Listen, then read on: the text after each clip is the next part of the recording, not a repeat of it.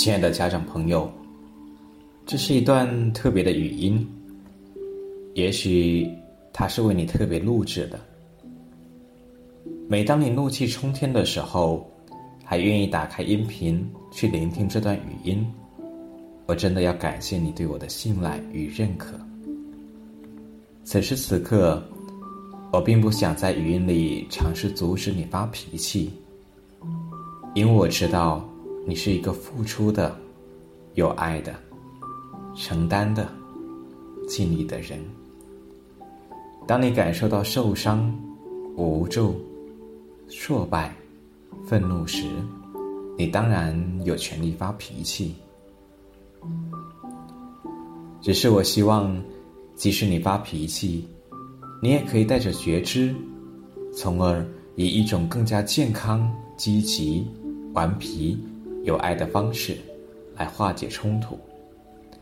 当然，要做到这一点，是一件非常困难的事，可能需要我们用一生的时间来修行。现在，让我们先来谈谈“抱持”这个概念。请你在脑海中想象一个杯子，里面有一些水。这时，只有杯子的容积大于水的体积，杯子才能保持住水。如果水的体积比杯子的容积还要大，水就会溢出来。同理，我们的生命也是这样。我们的生命就像这杯子。而我们的情绪就像这杯子里的水，只有当我们的生命大于我们的情绪的时候，我们才能够保持住我们的情绪。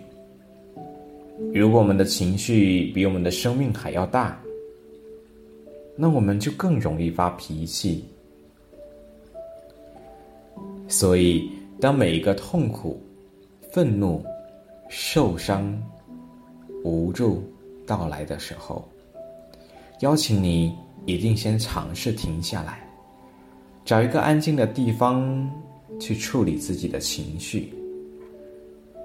如果可以，我邀请你先坐下来，保持脊柱直立，缓缓的闭上眼睛，把注意力放在你的呼吸上。你不用刻意改变它。只是留意到它，它是长的还是短的？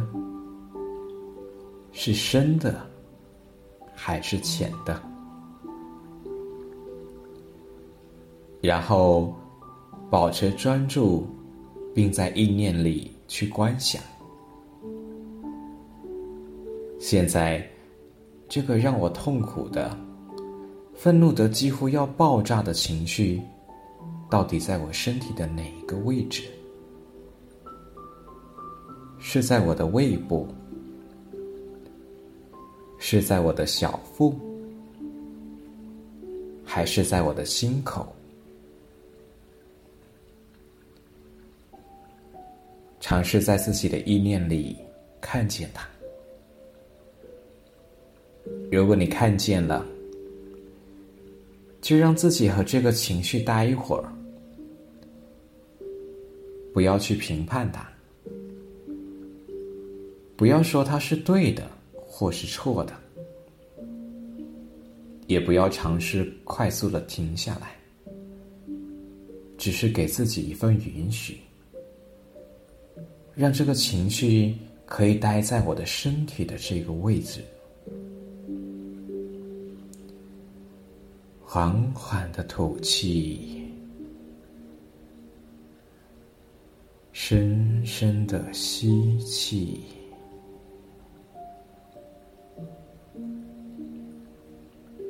继续看向那个情绪，并带着无限的爱与温柔，接纳和允许。看看它在我们身体的哪一个位置。它是什么形状的？什么颜色的？它是深的还是浅的？它是浓的还是淡的？不带任何评判，不带任何期待，就那么静静的，在我们的意念里注视着它，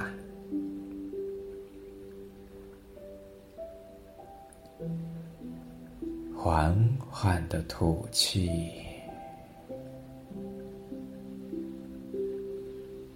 深深的吸气。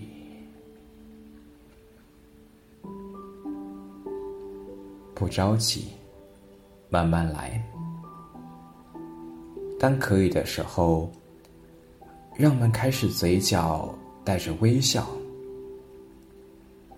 看着我们的情绪。如果我们可以嘴角带着微笑，看着我们的情绪，我们就可以对我们的生活微笑，我们就可以对我们的生命微笑。如果你还可以做的更多，那就对这个情绪说欢迎。当我们可以对情绪说欢迎的时候，用你的意念去觉察这个情绪发生了什么，它是不是已经开始慢慢的变淡，甚至有可能。逐渐的消融，请继续缓缓的吐气，深深的吸气。当你觉得可以的时候，就慢慢的回来，慢慢的睁开眼睛，然后。伸一个懒腰，打一个哈欠。此刻，你感觉怎么样？你是紧绷的，还是放松的？你是焦虑的，还是平静的？现在，你可以重新做一个决定。你是选择平和的去表达你的情绪，还是选择继续带着你的情绪去表达呢？如果你还是决定带着情绪去表达，那我就邀请你发过脾气以后，不要内疚，不要自责，因为在那个当下，你已经做了最好的自己。我知道你已经尽力了，请原谅你自己吧。你知道吗？宽恕自己是我们对这个世界最大的温柔。如果你决定平和的去表达自己的情绪，那我可要恭喜你，你已经突破了生命的限制，成为了那个更好的自己。亲爱的家长朋友，无论此刻你选择情绪的表达，还是选择平和的表达你的情绪，我都理解你，支持你，我的爱你。最后送你一句话：世事无常，抵不过你的内心荒凉，只有经由内在的成长。才能应对外在一切的无常。谢谢你在如此痛苦的时刻，还愿意聆听这段语音，特别感恩。不知道这段录音是否能够支持到此刻正处在挣扎、纠结、几乎要被情绪吞没状态中的你。如果你没有控制住又发脾气了，记得一定。一定要原谅自己。我们都有自己的局限性，在生命面前，没有人可以指责你、评判你。最后，祝福你我、我们，在未来的日子里，经由成长自己，让我们的生命变得比我们的情绪更大，让我们的生命可以保持住我们的情绪，这样我们的生命就可以变得更柔软、更美妙、更喜悦、更智慧、更充满爱、更临在的。和谐的盛开。最后，祝福我们都可以成为极具潜能的美好生活的创造者。再次感谢各位家长的聆听，再见。